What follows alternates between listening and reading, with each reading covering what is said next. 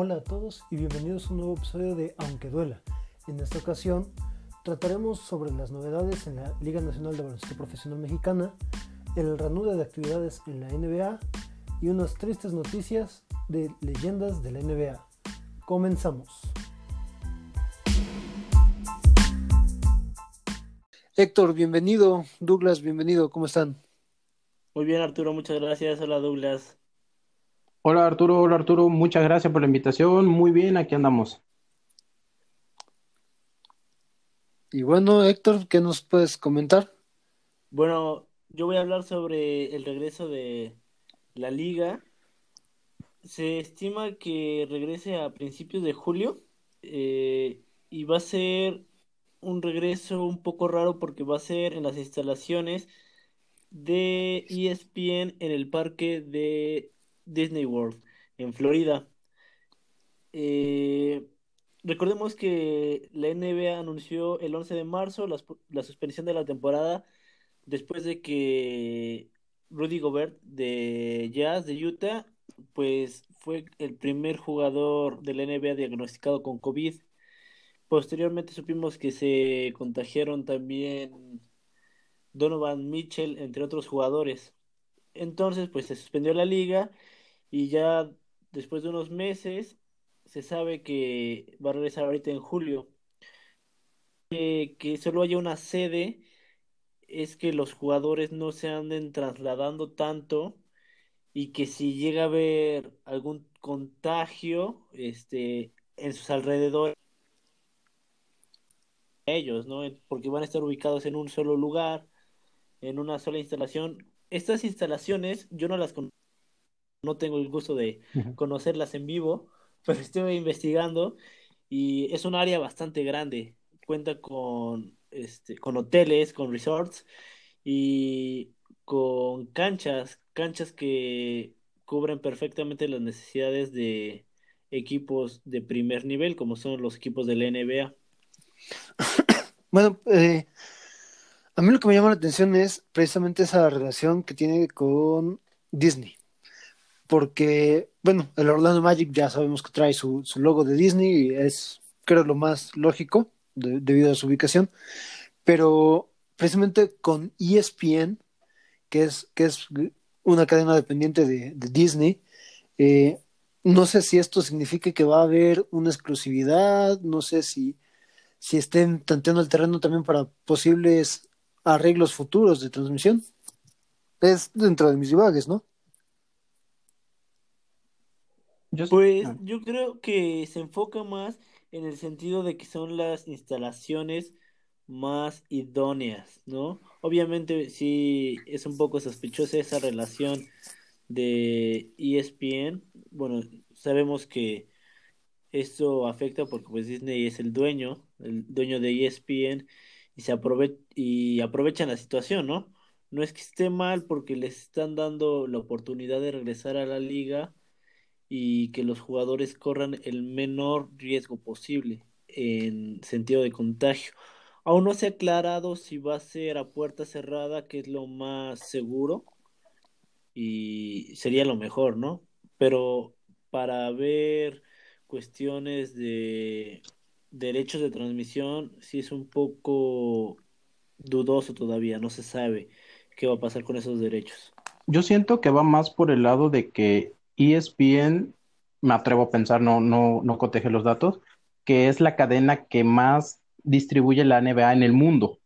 Entonces, es una facilidad más que nada que el, ya estamos en tus instalaciones, porque el complejo, hasta donde tengo entendido, es complejo ESPN o como tal como nombre, y, vamos a aprovechar el, espacio que tenemos. Yo estaba viendo que es un espacio de 90 hectáreas, tiene tres estadios y múltiples canchas que servirían para calentamientos, partidos y todo.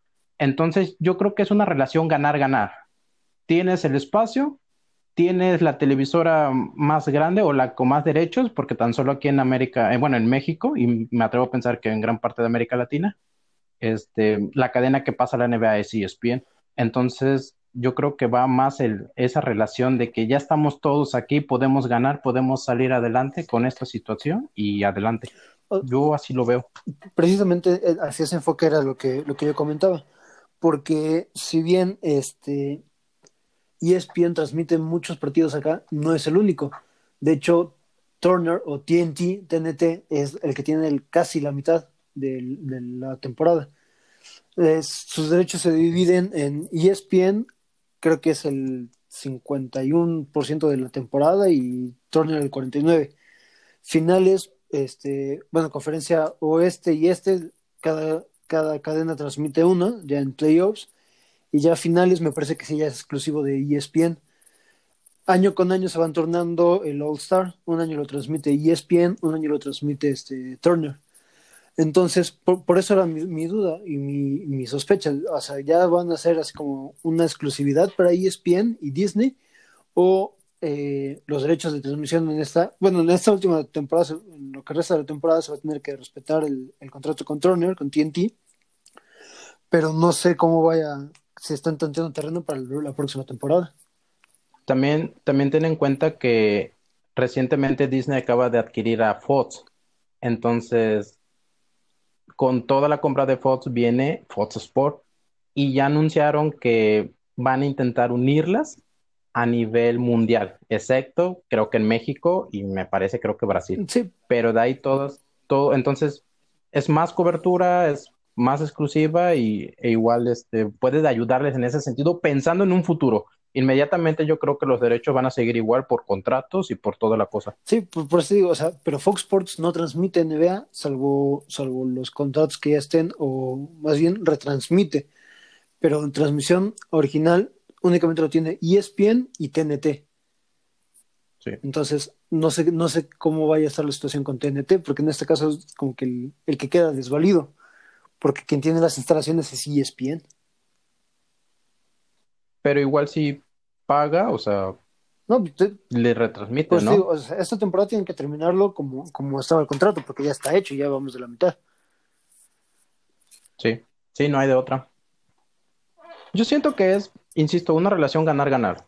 Están las instalaciones, eh, es parte de, y o sea, uno de nuestros socios principales nos puede prestar una instalación y adelante a terminar la, la temporada.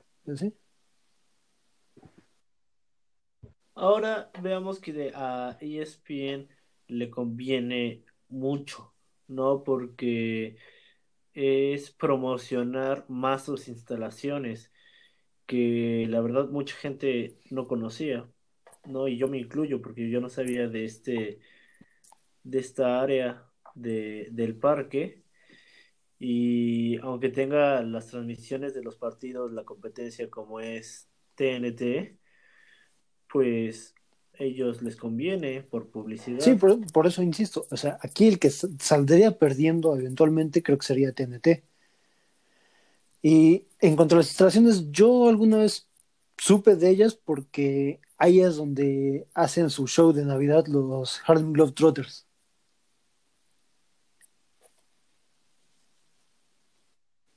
Ah, ya. Pero no creo que a la NBA le convenga perder a TNT o, que, o quitarle derechos. ¿Sabes? Yo siento que es una competencia sana la que tienen hasta ahora las televisoras y no les convendría enemistarse con alguna, ¿sabes? Ah, ahorita que lo mencionas, también me puse a pensar, ¿qué pasa con las cadenas locales? Porque cada, cada este, equipo, además de tener el contrato de, de ESPN o de TNT, tiene sus contratos propios con cada cadena. Ahí cómo, cómo funcionaría la situación. ¿Tendrían que retransmitir de, de ESPN o, porque ya, ya no tendrían la ventaja de poder tener su, su equipo dentro de las instalaciones? Obviamente yo siento que se va a tener que llegar a un acuerdo porque como dices, hay televisoras locales que tienen derechos de partidos, ¿no? Pero no todas tienen yo supongo la capacidad de mandar a su equipo, a sus, bueno, sí, su equipo de trabajo hasta Florida, ¿no? Pensemos en los viajes más largos, como que sería Washington, Nueva York, ¿no? Yo siento que lo que conviene más es la retransmisión, en especial por la situación de, del virus, ¿no? Porque no les conviene estar mandando y enviando gente. Sí, aparte pues son siguen siendo empresas chicas a comparación de estos dos gigantes que eventualmente se quedarían simbióticos para sus trabajadores. Y igual solo es aprovechar, solo es aprovechar la retransmisión de la NBA, ¿no? O sea, te mandan las, tal cual las imágenes y tú produces el, tu narración, tu estilo, o como lo, lo, pongas, ahora sí, en tu medio, y pues todo, todo solucionado. Sí, sería. Va a ser interesante ver este ejercicio. También pues me pongo a pensar en equipos como Minnesota, que son equipos que están acostumbrados a jugar a mucha altura, a mucha altitud. Eh, ¿Cómo les afectará jugar constantemente en, en Florida? Pues mientras más altura, si juegas en en un área donde hay menos altura no te afecta tanto. Te, conviene precisamente por eso. Al, contrario, al contrario de que estás a nivel del mar y te vas a un lugar más alto, ahí sí sufres, ¿no? Pero no creo que haya tanto tanto desgaste en esas aspecto. Precisamente, pero también porque equipos que juegan a mucha altitud van a tener cierta ventaja. Pero también de cuántos meses estamos hablando que, faltaría para la temporada. Igual hay un periodo de adaptación, ¿no? En, los jugadores y les puede afectar en un principio, pero ya después todos jugando en las mismas condiciones, no le veo mucha desventaja. Falta alrededor de mes y medio. Más. Y, y además llevan ya que dos meses sin jugar yo no siento que afecte tanto. Yo vi en la situación de la altura. Yo vi que planeaban incluso hasta tres, cuatro, cinco partidos de preparación para adaptarse a todas esas condiciones. Sí, obviamente no regresarían a, a los partidos del, de temporada así de golpe, ¿no? Sería, sería algo muy irresponsable. Sí, sí, Sobre todo por la salud de los jugadores. Es deporte profesional, lo que menos importa es la salud, sino que reditúen. El negocio. No mames, Arturo. A ver, ¿por qué crees que Dan Wade juega sin, jugó sin meniscos? Lo que importa aquí es que reditúen. Porque era la estrella. Pero, ¿estás de acuerdo que ahorita, después de todas las pérdidas que tuvieron, lo que menos les conviene a la liga, a los equipos, pues es perder a sus estrellas o perder dos, tres jugadores por lesiones, por no prepararse bien, por no tener un tiempo de acoplamiento al para regresar a, a trabajar, bueno, a competir.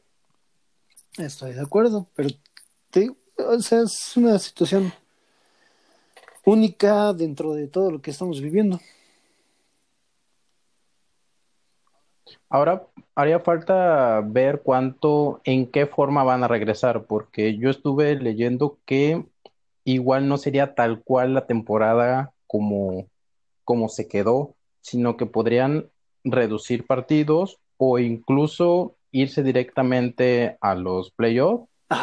Y algo, algo que me pareció interesante, que incluso analizan la idea de sumar más de 16 equipos a los playoffs como para vamos a reducirles el calendario, pero vamos a darle chance a alguien más para darles esa, esa oportunidad que tal vez no habían tomado y se me hace muy, muy correcta.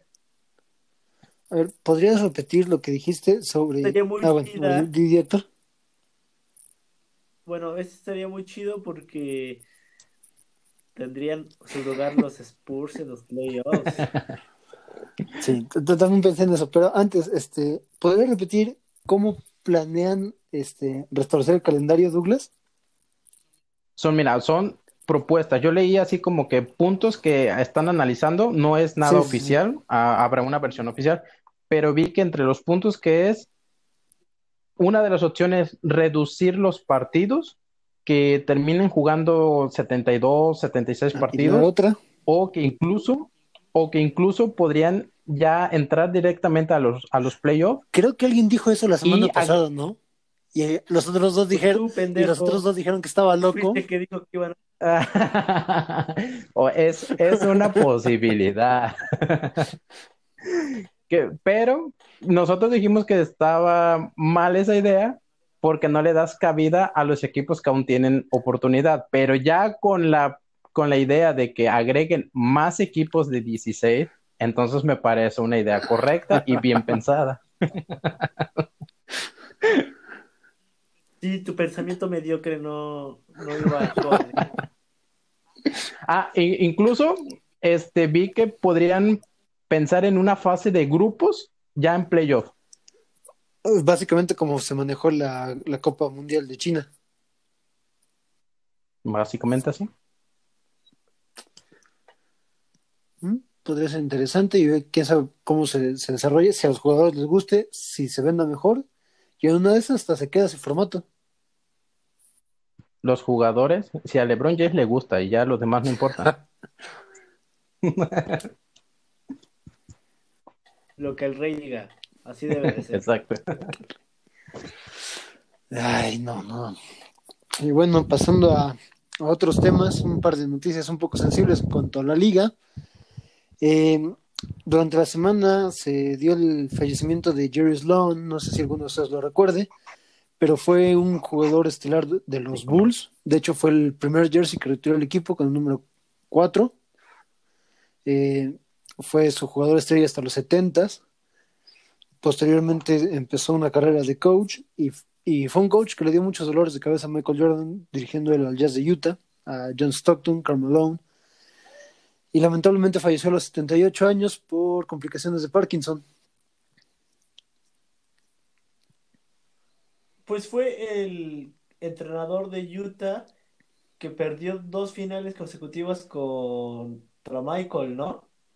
Efectivamente. Así es, las del 92 y 93, si no sí, estoy mal. mal. 97 y 98. perdón, 97, 98, sí, cierto, 97, 98. De hecho, los dos últimos campeonatos de Jordan, bueno, de hecho, los últimos dos campeonatos de los Bulls, este, fueron en contra de, de ese entrenador de Utah.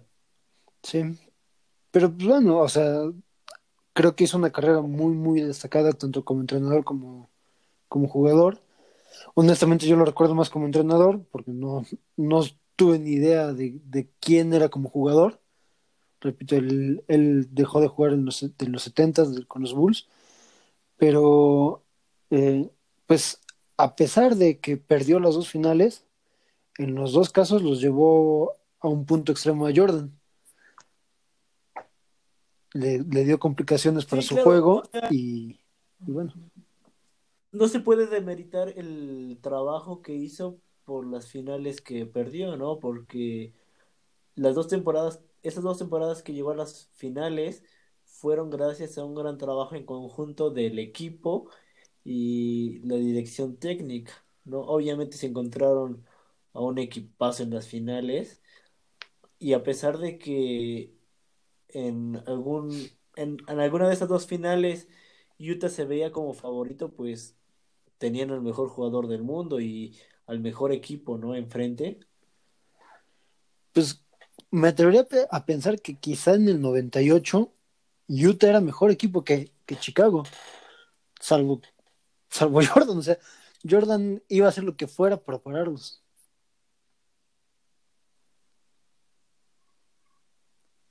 Sí, pues se puede ver ahorita en el, en el documental que salió, todo, todo lo que sufrió Jordan, ¿no? Y los Bulls contra, contra Utah. Y no recuerdo, fue en el juego 5, en ese famoso tiro de, Jordan, ¿no? Que si no hubiera sido ese ese tiro no ganan el partido y posteriormente la el campeonato, ¿no? ¿Cuál dice? El, donde empuja el defensivo. El último, el, conocido como el last shot. Ajá, en el que... Fue juego 6.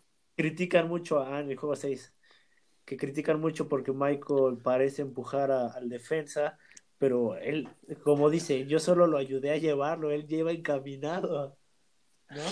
Eh, sabemos que en la liga ha, existido siempre esto del Superstar Call, o sea, cómo le marcan diferente a las superestrellas. Y pues Jordan en algunos puntos se vio beneficiado de eso, al igual que lo ha hecho LeBron, al igual que lo ha hecho Harden, al igual que lo ha hecho Kobe, o que lo hizo Kobe, perdón. Eh, pero en ese caso, yo no veo foul. Estaba permitido la handshake, era una época de mucho contacto. Entonces, Jordan hace el drible, se frena y lo único que hace es apoyar un poco sobre, sobre este. Ay, se me olvidó el nombre del sobre, Russell, sí, gracias, eh, sobre el defensivo, sobre Russell, pero pues realmente no se ve que haya un desplazamiento fuerte. Incluso he visto a Carmelo Anthony hacer unos desplazamientos mucho más fuertes con el remo que hace en el poste bajo. En la, era actual. Sí, es. Sí, es, es otra época, ¿no? Hoy en día tal vez se vea y con la ayuda de la tecnología y ya buscando y buscando en la jugada, puedes darte esa idea. En su momento era el tiro decisivo y nadie lo vio o, no, este, no se lo marcaron y creo que es válido para Jordan, ¿no? Igual no se ve un, una agresión muy clara, pero sí, este, creo que sí puede ser válido ese tiro, no, no, no le veo mucha complicación. No, y te digo, pues era una época muy diferente donde sabíamos cómo se marcaba. O sea, jamás vas a, marcar algo así a una superestrella en una final con seis segundos restando en el reloj y permitiéndole este a los otros a los defensivos hacer mucho contacto físico entonces se compensa y pasó lo mismo con Steve Kerr, ¿no? Que en, un juego también, en un tiro decisivo, empuja a alguien sin balón, sin nada, recibe, tira y anota de tres y con ese gana. Entonces creo que sí es, es clara la idea de que no era permitido el, el, contacto. Sí, Héctor, ¿ibas a decir algo? Debemos de ver que en esa época la, la más física, ¿no? O sea, ahí sí se agarraban a golpes chidos, ¿no? No como ahora que están muy limitados. Por un lado mejor, ¿no? O sea, porque cuidas más el, la integridad de los jugadores, eh, el ejemplo que le dan a la afición, ¿no? Pero antes eran golpes buenísimos, ¿no? Por ejemplo, podemos recordar los de Dennis Rodman, este, las peleas de Charles Barkley, ¿no? Detroit. La verdad es que había peleas muy buenas, muy sabrosas. Y... Incluso ahorita que mencionas a, Dennis Rodman, en esa misma serie hay un contacto que tiene con Karl Malone, donde los dos terminan tirados a media cancha, se intenta parar uno y el otro lo tira. Y así fueron como tres veces y nunca se marcó De hecho, fueron en las finales, ¿no? Sí, por eso te digo, en esa misma serie, en esa misma serie contra, contra Utah, este, se da, se da esa situación incluso los referees nada más se reían y posteriormente ellos dos nada más se, se veían y se reían. Sí, porque era porque lo normal. Desde, si no mal recuerdo, casi abajo del aro, llegando casi a media cancha, ¿no? De que se iban jalando, tirando entre ellos, que avanzaron casi media cancha sin, sin poder levantarse, ¿no? Rodman, Rodman se le atravesaba en el camino y, y, y se tiraban los dos, ¿verdad? Eran embestidas ya. Nunca nadie marcó nada porque era permitido. Era una liga muy diferente a la que es ahora. Entonces, no entiendo por qué el querer eh, decir, demeritar ese último tiro de Jordan acusándolo de una falta ofensiva. Pues es lo que muchos decían, ¿no? O sea, es lo que bueno, porque... mucha gente criticaba, pero en el mismo documental pues lo menciona, ¿no? O sea, varios, varias perspectivas dicen, no, pues es que el defensa ya se iba cayendo. O sea, lo que Michael hizo fue un ligero recargón y, lo llevó, pero sí, yo tampoco veo una falta marcable, ¿sabes?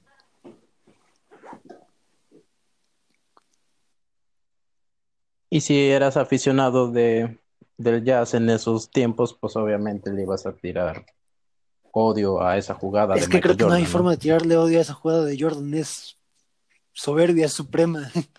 El robo, es que es el robo abajo del poste a Carmelo ir con toda la calma del mundo al otro lado de la cancha, esperarte a que marquen los seis segundos, hacerle la finta a Russell y levantarte. Y todavía hasta posa Jordan, cómodamente. Sí.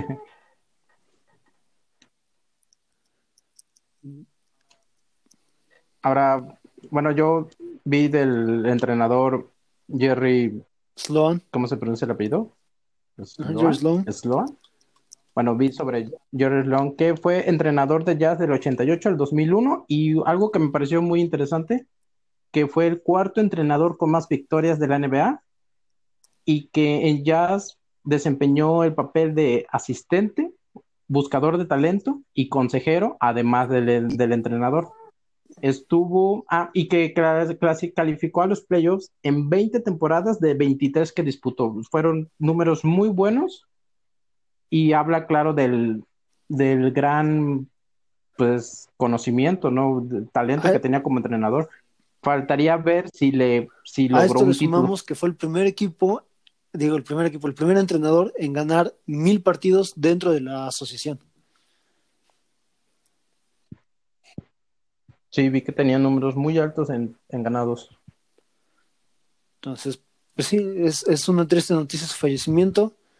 Eh, pues, y bueno, e, en estos tiempos de COVID ya no sabes, nomás les falleció y nomás te preguntas por qué, ¿no? Es como que la primera pregunta que se tiene en la mente. Sí, sí, no sabes. Más la NBA que por alguna razón fue muy golpeada por la pandemia en muchos, en muchos sectores.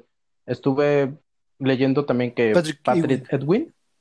un Edwin, un jugador este también histórico de la NBA, igual de la época de Michael, los enfrentó en, su momento, este dio positivo a en, COVID-19. Entonces él mandó, mandó un mensaje en el que se cuidaran todos y que si era algo, algo este, serio. Patrick Ewing es un jugador histórico de los Knicks de Nueva York, el número 33, también ya ha retirado su número. Eh, dio positivo a COVID. El detalle aquí con Patrick Ewing son dos. Tiene sobrepeso y aparte tiene problemas de corazón, lo cual ha hecho que sí esté grave en estos últimos días. De hecho, hace dos días, Rachel Nichols publicó en su cuenta de Instagram que ya se encontraba hospitalizado con, con ciertos síntomas de gravedad, pero este me, me comentaban, alguien, un seguidor este, férreo de los Knicks, que, que sabe casi toda la historia de los Knicks, eh, me comentaba que cuando empezó a desarrollar síntomas, él mismo se aisló y él mismo buscó la, la, hospitalización antes de que, de que fuera diagnosticado como tal. Pero sí. Ah, ok. Tuvo su, sí, su prevención. el detalle es que, pues sí, está, tiene problemas de corazón y, pues, ojalá la libre, porque es un icono muy importante para la NBA. Eh, fue miembro del Dream Team del 92. Pero pues a ver qué, qué sucede.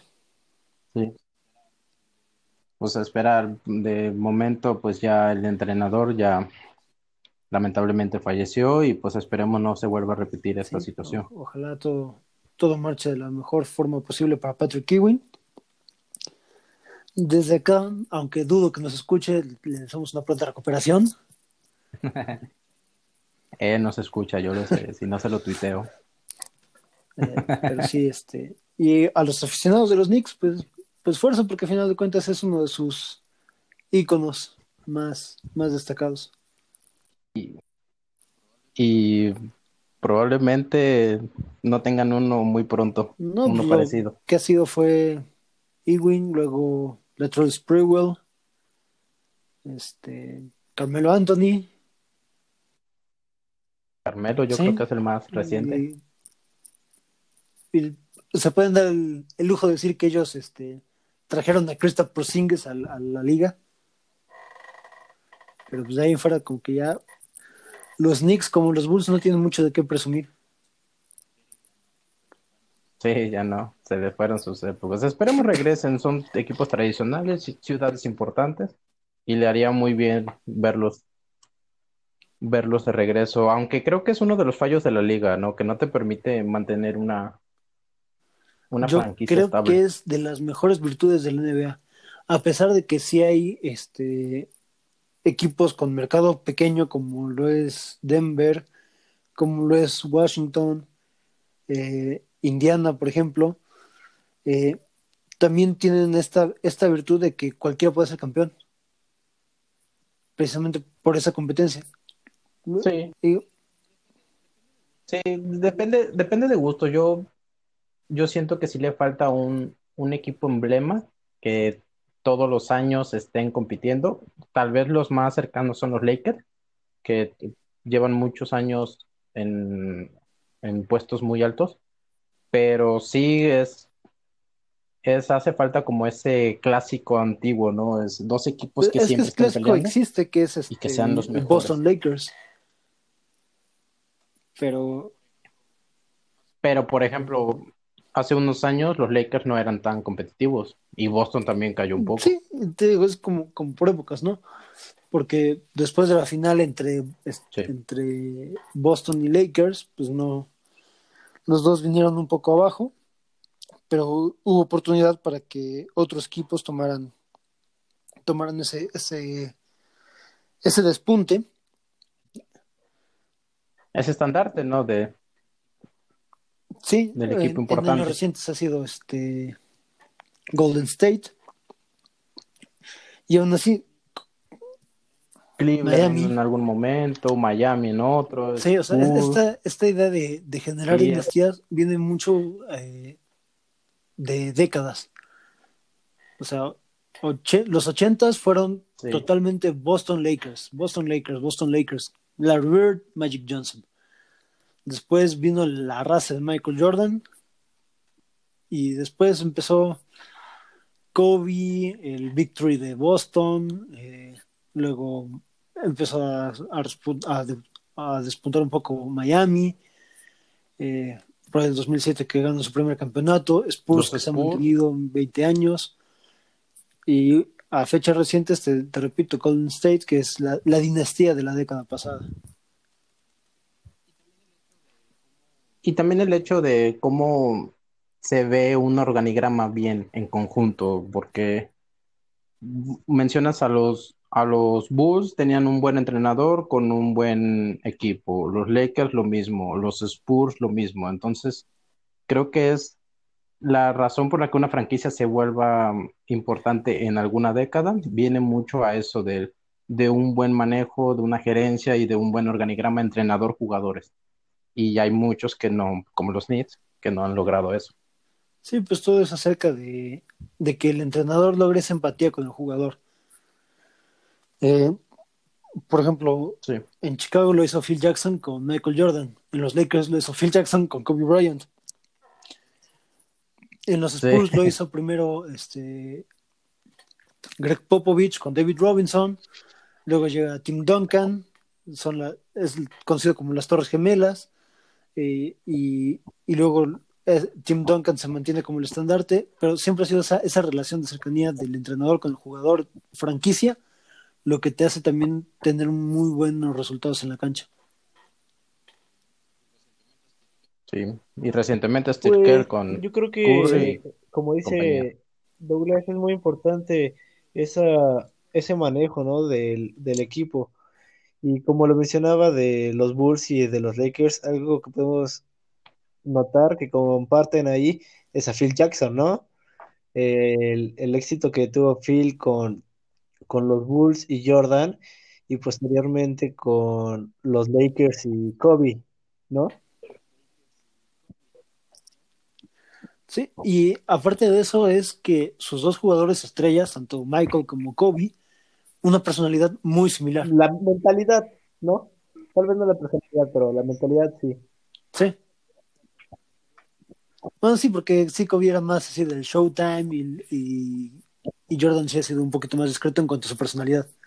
Pero sí, en general, eh, tiene que ver con la estructura de, de las franquicias, ¿no? Igual como mencionaban San Antonio, es una franquicia muy sobria. Obviamente, este Greg Popovich influye mucho en, en el triunfo de los Spurs. O como decían Miami, ¿no? Que los tres campeonatos que tiene Miami en su historia, pues ahí ha tenido que ver algo Pat Riley y también Eric Postra, el, el actual coach que ganó dos campeonatos como head coach y uno como asistente de Pat Riley, ¿no? Eh, algo que ver, yo diría mucho que ver, porque toda la personalidad del equipo se desprende de la personalidad de Pat Riley. Sí, pero ¿estás de acuerdo que ya es más indirecta su participación eh, en la cancha? ¿no? Ya no influye tanto en la cancha como lo hacía antes, porque ahorita ya está como, no sé si dueño o gerente general, no recuerdo. Ajá, gerente general, entonces. Gerente general. Obviamente influyó en, en, el trabajo de Sportstra, ¿no? Porque fue su, fue su jefe un buen rato y Sportstra le aprendió muchísimo. pero yo creo que sigue teniendo mucha influencia en la cancha, tanto que si un jugador de Miami tira a un rival, tiene prohibido ayudarlo a levantarse si no es una multa sustancial. Y impuesta por Pat Riley. Bueno, pero son otros aspectos, ¿no? Más que nada. y esa mentalidad también lo ocupó en Nueva York cuando fue coach.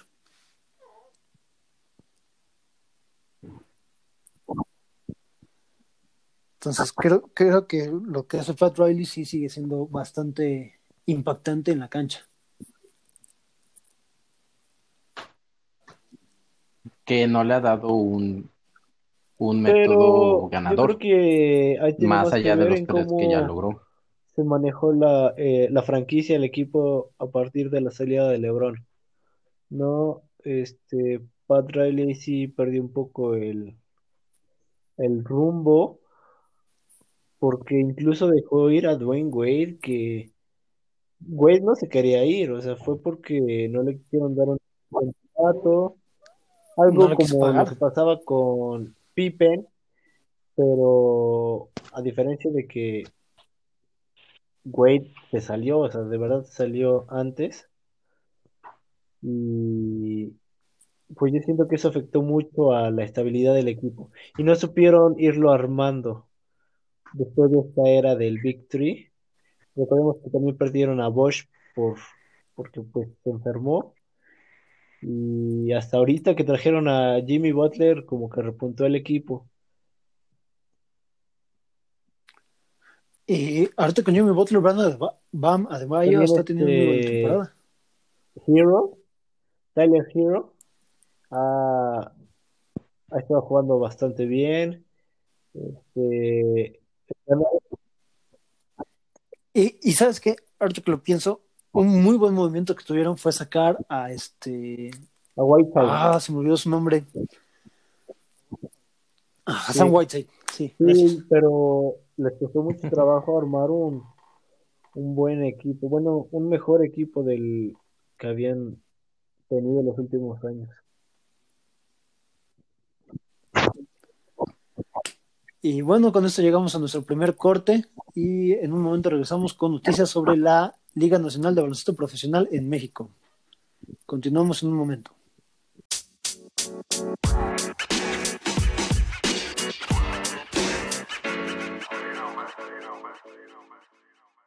Y estamos de vuelta en Aunque Duela. Eh, Douglas, tú nos tenías algo preparado de la Liga Nacional de Baloncesto Profesional, ¿no? Sí, claro que sí. Verás, el pasado lunes, la Liga Cisnova, o como se le conoce, LNBP, celebró su Congreso Nacional, en el cual tocaron varios puntos, importantes. El más considerado, el que sí habrá temporada 2020. Ya este, lo confirmaron de esa manera, están viendo la forma en que lo van a hacer y lo que llama la atención es que hay 13 equipos hasta el momento confirmados, los cuales, si me permiten leerlo, son Abejas de León, Astro de Jalisco, Correcaminos de la UAP, Dorados de Chihuahua, Fuerza Regia de Monterrey, Leñadores de Durango, Libertadores de Querétaro, Mineros de Zacatecas, Panteras de Aguascalientes, Plateros de Fresnillo, Santos de San Luis, Soles de Mexicali, los cuales son los actuales campeones, y Toros de Nuevo Laredo. Y en esta liga terminaría, terminan habiendo unas ausencias en esta reunión, en esta renovación. exacto. Los ausentes que vienen para la temporada 2020 son Huracanes de Tampico, Laguneros de la Comarca, Aguacateros de Michoacán, Ángeles de Puebla y pues obviamente Capitanes de la Ciudad de México, por lo que mencionamos en el programa pasado. Entonces, mandaron un comunicado los Aguacateros de Michoacán en el que ellos informaban que no participarían en la liga por la situación que hay el hecho de los, de los viajes, de, la enfermedad, del riesgo que pueden llegar a correr. Entonces esa fue su, su pues no quiero decir su, su, excusa, pero pues ese fue su motivo por el cual dijeron ellos no participan. Los demás equipos pues igual alguna razón tendrán. Y pues entonces faltaría ultimar los detalles de en qué fechas regresan. Se estima que sea por por septiembre, aproximadamente el 10 de septiembre y que se termine el 6 de diciembre. Esto incluye eh, temporada regular, que se busca que sean 12 partidos de local y 12 de visitante, y que incluya playoff y la final final. Ah, y se anula el juego de estrellas también. Esta temporada no habrá. Ok. Me llama la atención lo que dices de aguacateros porque eh, me hace pensar que si la liga encuentra la forma de ganar aguacateros participan. Es lo, es lo que ellos eh, dicen en su comunicado, que ellos no entrarían por, por esa razón sobre el, sobre el virus. Ok. Falta ver, falta ver que realmente sea es el motivo, porque leyendo opiniones de la gente de allá, este, decían que estaba un poco involucrado lo que era el gobierno estatal. Entonces ya son temas muy aparte en el cual si, si no les generaba ganancia, porque eh, buscan de que o sea puertas cerradas o haya menos público en los partidos. Entonces es una opción válida para decir, sabes que yo no participo. Pero eso es por parte solo de aguacateros. Sí, ellos informaron ellos. Eh, ah, eso, Aguacateros dijo yo no, yo no participo por la situación que hay de la pandemia. Lo demás es Aguacateros de Michoacán, ¿verdad? Pues sería, ah, sería muy duro para Michoacán, ¿no? Porque está también que pierden ahorita a, su equipo de fútbol, entonces se quedarían sin, sin fútbol y sin básquetbol. Cierto. Qué bueno que soy de Puebla. Bueno, también perdemos a los pinches ángeles que sirven para puro eso, quería escuchar. Quería escuchar la opinión de un, de un fan de Los Ángeles de Puebla sobre, sobre la situación del equipo local.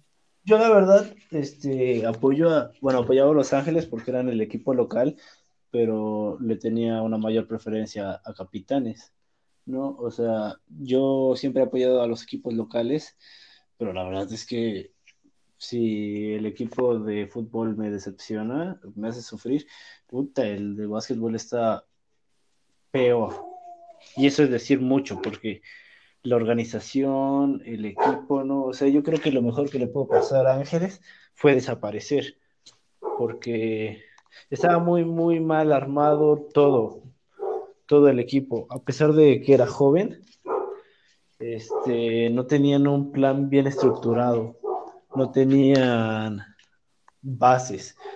Entonces, pues me duele porque ya no voy a tener básquetbol profesional aquí en el estado, pero no era un equipo que te ofreciera mucho. ¿No lo vas a extrañar entonces? Pues no, voy a extrañar el básquet, pero al equipo no. Eh, cuando mencionabas lo de Michoacán, me, me hiciste recordar que una de las constantes quejas que hay por parte de los aficionados y de los en la Liga Nacional es esa intervención del Estado en lo que es la liga. tanto eh, gobiernos estatales como gobiernos municipales siempre son los que sacan ventaja del deporte profesional en México, sea fútbol, sea básquetbol, pero en caso eh, específico de la Liga Nacional de Baloncesto Profesional, es una situación en la que el, el único que gana es el Estado, porque ellos realmente son eh, accionistas de, de, muchos equipos y pues eso hace que los jugadores tengan también muchas dificultades para cobrar sus salarios, porque si el equipo no los cubre, no tienen a quién recurrir debido a que el Estado está inmiscuido y son ellos quienes no están pagando. Ahora, yo siento que algo que afecta mucho a la liga, que no sea de mejor nivel, es el hecho de que no les exigen a los equipos tener una estructura, ¿no? Porque si yo fuera la liga, este, pues no hubiera permitido a, a Puebla tener el equipo que tuvo, no porque fuera malo, sino porque estaba muy mal planeado. Y lo, lo mencioné la, el episodio anterior, o sea, armaban el equipo un mes antes así, este, sin bromear, un mes antes apenas estaban armando el equipo, no se conocía el, el roster oficial, cuando los demás equipos de la liga ya habían anunciado prácticamente a la plantilla completa. Puebla estaba anunciando apenas su primer jugador, ¿no? Y de una temporada a la otra, no estoy seguro, pero podría casi asegurar que no mantuvieron a ningún jugador de una temporada a otra, teniendo a buenos jugadores, tal vez no a los mejores, pero sí a buenos como puedo pensar ahorita en Yao López o en, el mismo Cachuy González, ¿no? Que ganó el, el, oro con, la, con los 12 guerreros. Y de esos de, ese equipo no, no, pudieron mantener a nadie. O sea, ¿cómo, ¿cómo, es posible que no tengas una base?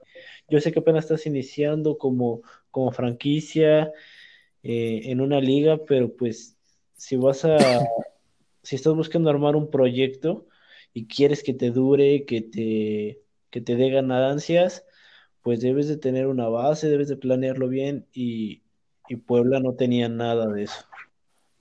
Te repito, como así como, como se mencionaba el, el programa anterior, tienes dos equipos que son totalmente opuestos, ambos jóvenes, ambos en la, en la zona centro del país, uno es Capitanes y otro es Ángeles de Puebla. Bueno, también Capitanes ya desapareció, no está chingando. No, pero, o sea, vamos a lo de la de estructura. O sea, Capitanes armó. Pero Capitanes se desapareció para bien. Douglas, Arturo no había dicho nada, ¿por qué tú te metes? ¿Por qué lo defiendes? no, es una opinión nada más. Es que, por ejemplo, o sea, es que sí duele, por ejemplo, estaba viendo sobre los extintos halcones de la UV tenían cuatro títulos de la liga y llegó gobierno y adiós. Entonces, hay maneras, creo yo, de desaparecer. Los halcones de la UV y los halcones rojos también les pasó lo mismo. Y de hecho, los halcones tenían como dos o tres equipos, ¿no? Porque eran halcones de Jalapa, halcones de Orizaba, ¿no? Eran los, sí, los halcones de la UV y los halcones de Jalapa. Los halcones rojos. No, había. No, Son no había dos o tres equipos de los halcones de la UV y además los halcones rojos. Y yo recuerdo que cuando estaba el antiguo Ángeles de Puebla, ah, era un era un deleite venir, bueno, llegar a ver a los partidos de, halcones porque sí tenían tenían bastante buen equipo, yo que recuerdo. No, no sé si te tocó a ti, Héctor. Eh, según recuerdo, sí. Eh, tuvimos la oportunidad de conocer a, Héctor Hernández, al Peri Mesa y a Orlando Méndez. Orlando Méndez en el Polideportivo cuando aún jugaban para halcones de la V. Ajá, porque cuando fueron a entrenar ahí al, Polideportivo Ignacio. Ignacio. Ah, sí, ay, ya tantos años han pasado que ya no me acuerdo. Es que ya, ya está extinto nuestro querido polideportivo, ahora es la Arena WAP. Lo que, lo que, lo que ahora es la ¿Ah, Arena WAP, antes era el polideportivo ahí en la WAP, y sí, yo recuerdo que estuvieron un, un rato entrenando ahí los halcones, los halcones, y teníamos este la oportunidad de verlos entrenar. Ah, yo, yo lamentablemente no me pude tomar foto con ninguno de ellos, no sé por qué. No, no, yo tenías una foto con ellos. Yo tengo mi foto con Orlando Méndez y con Héctor Hernández, pero yo cuando estaban con capitanes. ¿Ah, bueno, no tienen mucho, me las tomé el año pasado. Porque yo tengo foto con Orlando Méndez y con el Peri Mesa, pero de, de V, con, con, el Peri tengo ganas de tomarme foto y, no he podido. Y ahorita que no hay capitanes ni ángeles, puta, ya va. ya tus, posibilidades se fueron. Sí, como. No, pero seguirán jugando en México. Esperemos que, que me pueda dar una escapada. No le mandamos mensaje por Instagram al Peri Mesa y. Lo invitamos al, al programa, ¿cómo no? Y fíjate que ahorita, pensando en eso, me hiciste recordar que hace no mucho, Najera este, interactuaba bastante con sus aficionados por medio de Facebook. Incluso tuve oportunidad de, yo de platicar un par de veces con él, bastante, bastante agradable. Entonces, pues lo, mismo se puede hacer con, con el Perimesa. Pues, son, son jugadores, afortunadamente, que son accesibles. Orlando Méndez también es un jugador que contesta bastante bien y es accesible a sus, a sus aficionados. Yo siento que, bueno, es una. Habla muy bien de los jugadores, de los jugadores mexicanos, por lo menos los que, los que juegan acá, pues son cercanos a la afición, ¿no? Y que y que se prestan para tomarse fotos, para convivir con ellos, ¿no? Y por ejemplo, aquí en Puebla después de cada partido podías ir con los jugadores locales o de visita y tomarte una foto y bastante accesibles, ¿no? Pues sí, son, son jugadores en consideración que saben que es un mercado chico el que tienen y que se realmente poca la afición que hay acá en México para la Liga Nacional. Yo solo tengo una mala experiencia con jugadores mexicanos y es con Gustavo Ayón que no se quiso tomar una foto conmigo o en un partido que tuvo México contra Uruguay aquí en, en Puebla, en el Nido. No se quiso tomar una foto conmigo. De ahí en fuera todos son buenos. Bueno, Solo, solo Ayón es culero. Ah. No mames, y no había nadie, solo estábamos él y yo. Bueno, él estaba con. Igual venía cansado. No, todavía ni iban a jugar. Yo le dije una foto y me dijo, no. Ah, venía concentrado entonces. Ah, ¿te dijo que no? Me dijo que no. O sea, y de verdad, yo, yo fui de los primeritos en entrar al gimnasio. Y me lo encontré así. Él estaba en las gradas sentado y le dije, oye, Gustavo, una foto. Y me dijo, no. Dice, no, ahorita no. dije, mm, bueno, vete a la verga, culero. Le hubieras dicho, soy de UPAE. Igual y sí. Pues entré con los UPAE porque. este, pues ya que pasó esto y no me pueden hacer nada, yo entré con los de UPAEP porque una amiga me regaló el boleto por mi cumpleaños y me, me prestaron una credencial de UPAEP, entonces fuimos de los primeros en entrar. De hecho, yo fui el primerito en entrar al gimnasio. No, igual, pero ya había ido a la NBA o todavía no? Sí, ya. Sí, ya, ya había ah, estado en la NBA. Por eso, ya. Había, había regresado al Real Madrid conoció el buen mundo ya. Ya dijo, no, tengo más mercado, no, no me interesa. Yo puro europeo. Él se la pierde, la neta. Sí, no, si, si, nos, si nos escucha Gustavo, yo, qué, mal, qué mala onda. Si, si nos estás escuchando, Gustavo, te invito a que me pidas perdón y me regales una foto. Con Luca Doncic. Contigo ya no quiero. y si tiene unos boletos para Rusia con todo pagado, yo no me enojo. No piden nada, no piden nada. Digo, ya aprovechando que qué tal si la culpa es grande. Ay, no. no. pero lo que decía, lo que decía Arturo es, es muy cierto. Su mercado de los jugadores mexicanos es muy limitado, pese a que estuve viendo un poco las plantillas de los equipos que van a participar. Tienen entrenadores extranjeros, sobre todo Europa y el Caribe, y alguno que otro jugador también que viene de fuera. Entonces, sí, ah, y, y otra cosa, estaba en el, viendo en, la, en el comunicado que mandó la liga que se, se religió en la actual asamblea, que está encabezada por el licenciado Sergio Ganel, y que una de las ideas que tienen para este nuevo periodo de cuatro años es llevar la liga a televisión abierta, negociar un contrato con esa televisión precisamente para darle más mercado y, entre otras cosas, el mejoramiento de los recintos y la creación de un salón de la fama del básquetbol. Entonces, eso se me hizo muy interesante porque es darle proyección, es vender tu producto, es darle más publicidad y eso desencadena en más, más patrocinadores, más gente, más dinero.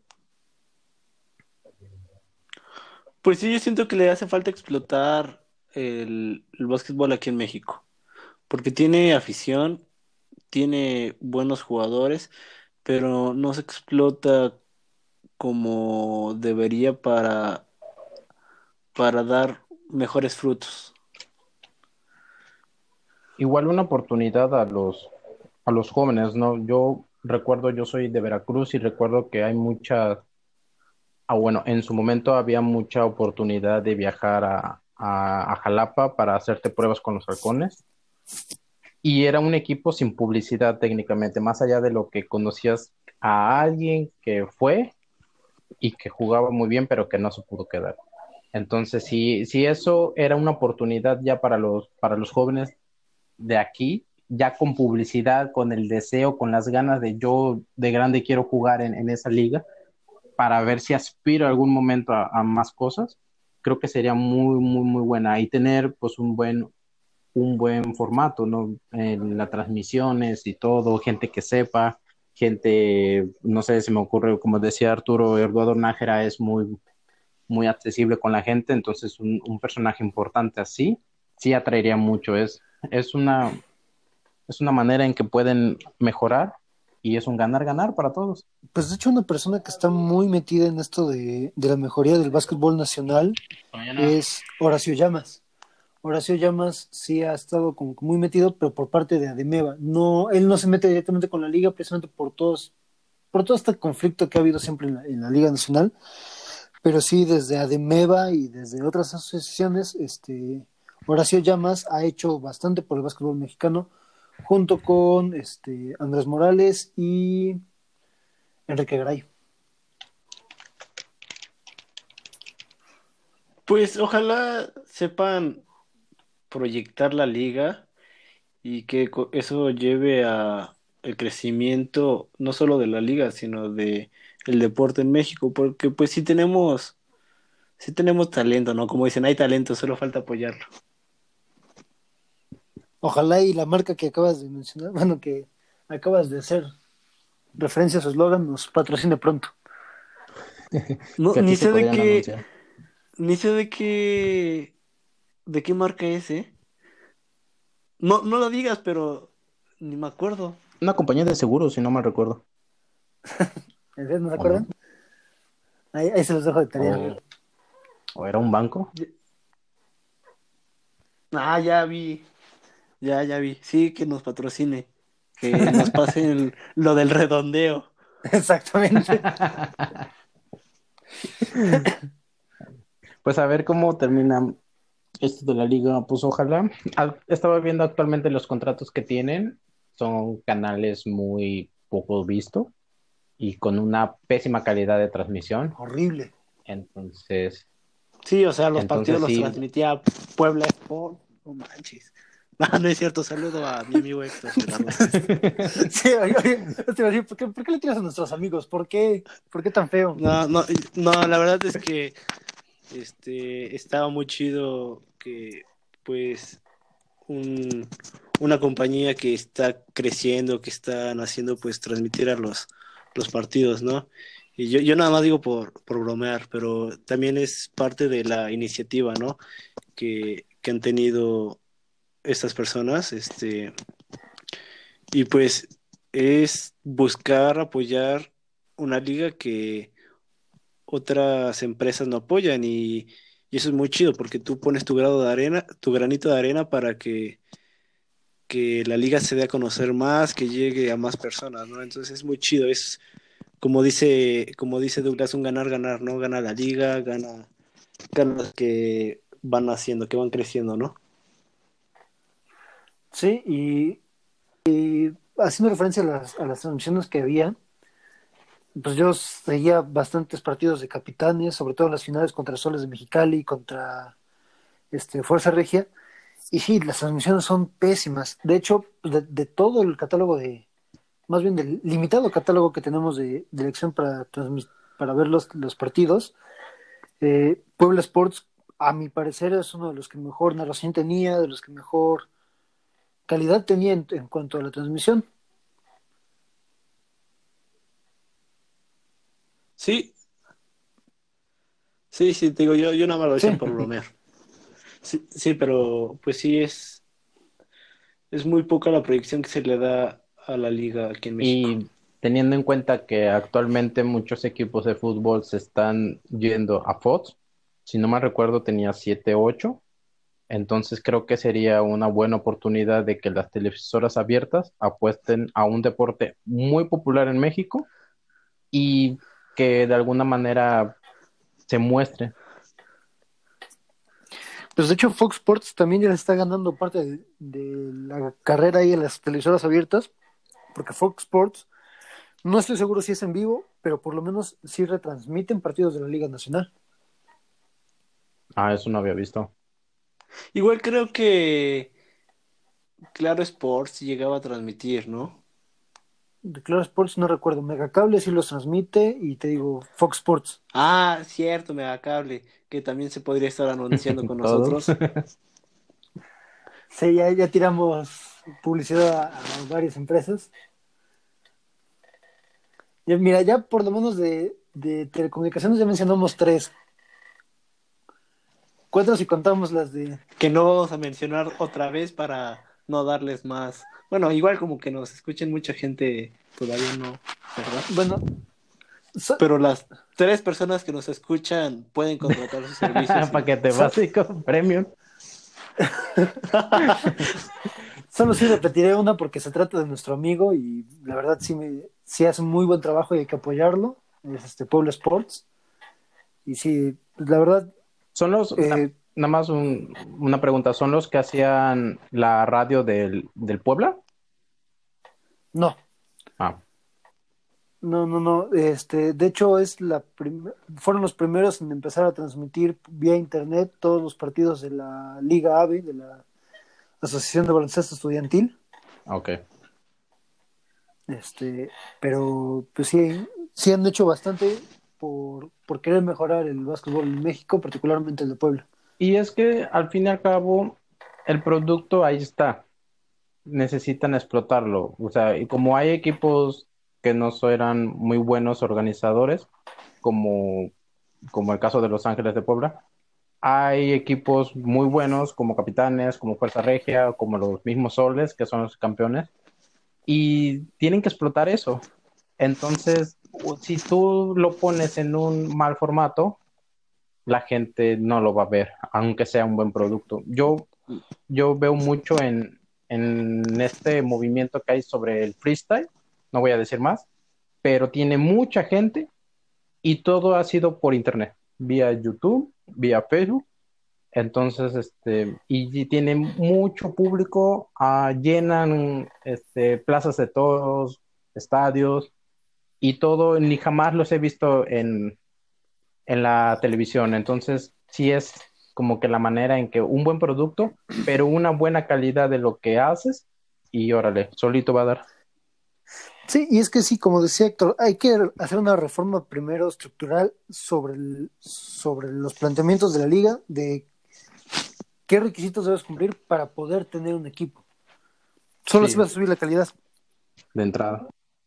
Algo que ha sido muy criticado ahorita con, con la liga de fútbol es que eliminaron el ascenso y el descenso, ¿no?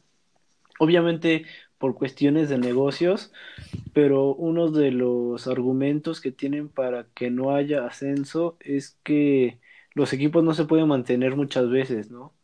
O sea, que llegan a primera división y cuánto tiempo duran, un año, dos años, ¿no? Son, son contados los casos que, que, pueden mantenerse. Y obviamente hay, hay variantes, ¿no? Hay cosas que, que no pasan igual en el básquetbol, pero yo entiendo la idea de que si no tienes la estructura, el, el dinero, la capacidad de, de mantener un equipo, pues mejor no, mejor no lo presentes, ¿no? O sea, porque es un es una pérdida de tiempo. Pero igual en la liga de balón de, de fútbol lo que hace es este limita sus propios socios.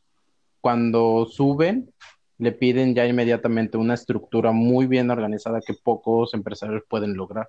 Entonces, creo que aquí lo único, no, o sea, no, no son tantos requerimientos aún. Entonces, es un poquito más, más sencillo y lo del ascenso, pues son muchos intereses también de por medio. Sí. Sí, claro, te digo, los intereses varían mucho, pero sí es congruente el pedir una estabilidad, ¿no? Una estabilidad para que no dure solo dos temporadas y ya. En, en especial aquí que, que, la liga de básquetbol no, no hay ascenso, no hay descenso, pues mínimo échale ganas para mantenerte, tener un equipo competitivo. Y deben tener apertura porque la, la nueva liga de fútbol de en México tiene más de 20 equipos y tiene, si no mal recuerdo, tenía ocho en espera de, de su acreditación. Entonces, sí hay gente que quiere entrar, pero también tienes que abrirte a nuevo, nuevo mercado, nuevos negocios, nuevas empresas y gente que quiera entrarle. Ahora, precisamente lo que mencionaba Douglas de, la, de cómo la liga de fútbol limita a sus empresarios, eh, en el básquetbol vemos un problema que comparten con el fútbol, que es la multipropiedad. En el caso del básquetbol, Multimedios, que es una empresa de, de telecomunicación en Monterrey, de Monterrey tiene las manos metidas casi en el 80%, 90% de los equipos de, la Liga Nacional de Baloncesto Profesional. Entonces, pues es, básicamente es un conflicto de intereses al que tiene todo el tiempo Multimedios. Por lo tanto, no le conviene que un equipo despunte más que un equipo tradicional. Un equipo nuevo despunte más que un equipo tradicional porque ahí es pérdida de dinero para ellos. Entonces, pues mientras mantengamos multipropiedad en, en nuestras ligas, va a seguir pasando lo mismo. Sí, en todo.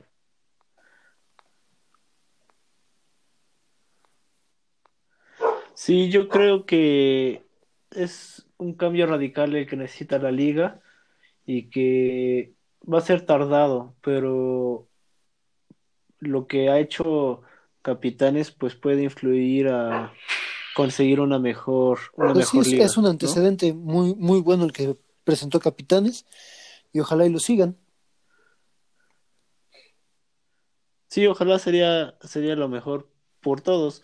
Y ojalá en estos cuatro años se pueda lograr muchas cosas. También, este, no sé cómo está el esquema de, ganancias para los propietarios, para los socios de la liga acá en México, pero pues también sería interesante ver cómo lo hace la NBA y tratar de replicarlo. No sé si sepan que en la NBA todo lo que se, se junta en los partidos, en las ganancias, no se van directamente a cada, a cada equipo eh, conforme lo, lo tienen. Por ejemplo, los Knicks, que son un mercado grande, pues ingresan mucho dinero, pero de eso no se le va directamente al equipo, sino se le va a la liga y la liga reparte de forma igualitaria a todos los socios. Eso así seas Utah, así seas Pacers, te, toca lo mismo que le toca a los Knicks, que le toca a los Lakers. dividen de forma pareja las ganancias que genera la liga. ¿Eso incluye entradas o puro patrocinio? Este, no, los patrocinios son aparte. En, lo que es entradas y este, lo que genera. O sea que si yo tengo un estadio 50 mil veces más grande que otro, en, en, público, no genero más ganancias si mi equipo no, no es popular. Así lo entendí. Eh, pues sí, básicamente eso, eso, es. Por ejemplo, los Knicks que tienen más en Square Garden, pues básicamente eh, por parte de la liga les genera lo mismo que este, a los Pacers de Indiana, que, tienen un estadio mucho más chico. Y ah, esto lo que busca es precisamente que eventualmente eh, equipos chicos puedan tener estadios de muy buena calidad, por ejemplo, como ahorita este Golden State pudo, pudo crear el, el Oracle Arena, bueno, dejar el Oracle Arena y este, y no, ¿cuál dejaron? ¿El Cheese? De, dejaron el Oracle Dejaron el Oracle Arena y, y se fueron al Cheesecake. Algo así. No, el Cheese, ese es de Oklahoma, ¿no? es que ahorita sí se me, se me fue el nombre del, del nuevo estadio de, de Tiene nuevo Golden State. Pero bueno, el, punto es, es el, que quiero llegar es que pues permite que equipos chicos de mercado chico puedan acceder a mejor infraestructura y eventualmente mejor mercado. Pero entonces es una distribución igualitaria sin importar si tú fuiste el mejor equipo. Sí. Perdón, el, el estadio de Golden State es Chase Center. Estaba, por ahí va, por ahí va, no estaba tan mal. Un poquito perdido geográficamente, pero no estaba tan mal. Sí, porque el, el, lo estás confundiendo con el de Oklahoma City.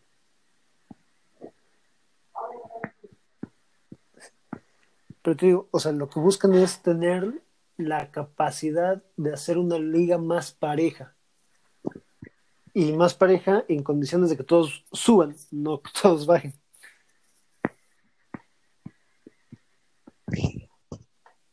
Pero eso puede resultar también en, en ganar menos, ¿no? En, el equipo que más acumuló, si no alcanza para, ahora sí, en la distribución, puede decir, yo generé un ejemplo, 100 millones y me están dando 50.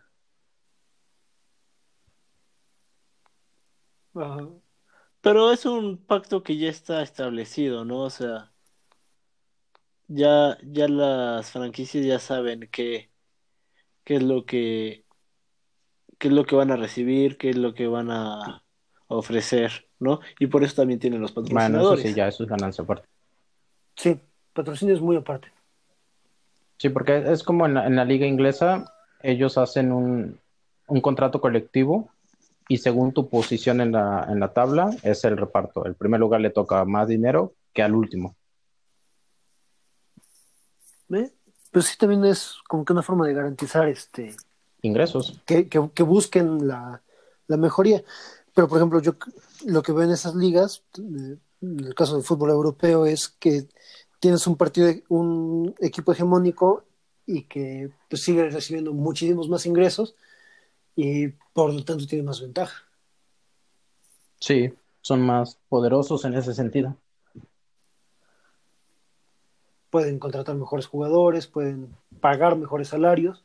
Quitarle a las estrellas a otros equipos. Sí, entonces, por este digo. Eso es algo que me gusta de la NBA, que mantienen esa, esa búsqueda de la equidad en cuanto a posibilidades de que cada equipo quede campeón. Que ya desencadena, otra cosa. Desencadena en el hecho de que los Bulls llevan más de 20, 30 años sin ganar un título. Eso y que el gerente general del equipo, John Paxson, no hace gran cosa por mejorar. Bueno, eso sí. Sí, ahora sí tiene que ver más con cómo se administra eh, cada equipo, ¿no? Pues bueno, eso fue todo de nota. No sé qué quieran agregar. Pues, ¿algo que comentar de The Last Dance? Yo creo que lo dejamos para la próxima, para el próximo episodio. Ya tendremos más tiempo para poder hablar de toda la serie. Bueno, me parece bien. Mientras, pues ya, ya les dejamos una recomendación para ver en la semana, un documental de 10 horas, que pueden distribuirlo como les parezca muy bueno, con imágenes de ESPN, igual de Netflix, de la época. A mí me encantó. Estuvo muy bueno. Bueno, y eso es todo por el episodio de hoy, por el programa de hoy. Y les deseo muy buena noche a los dos. Que la pasen bien. Gracias, igualmente. nos vemos la próxima semana. Nos vemos. Gracias, buenas noches. Nos vemos.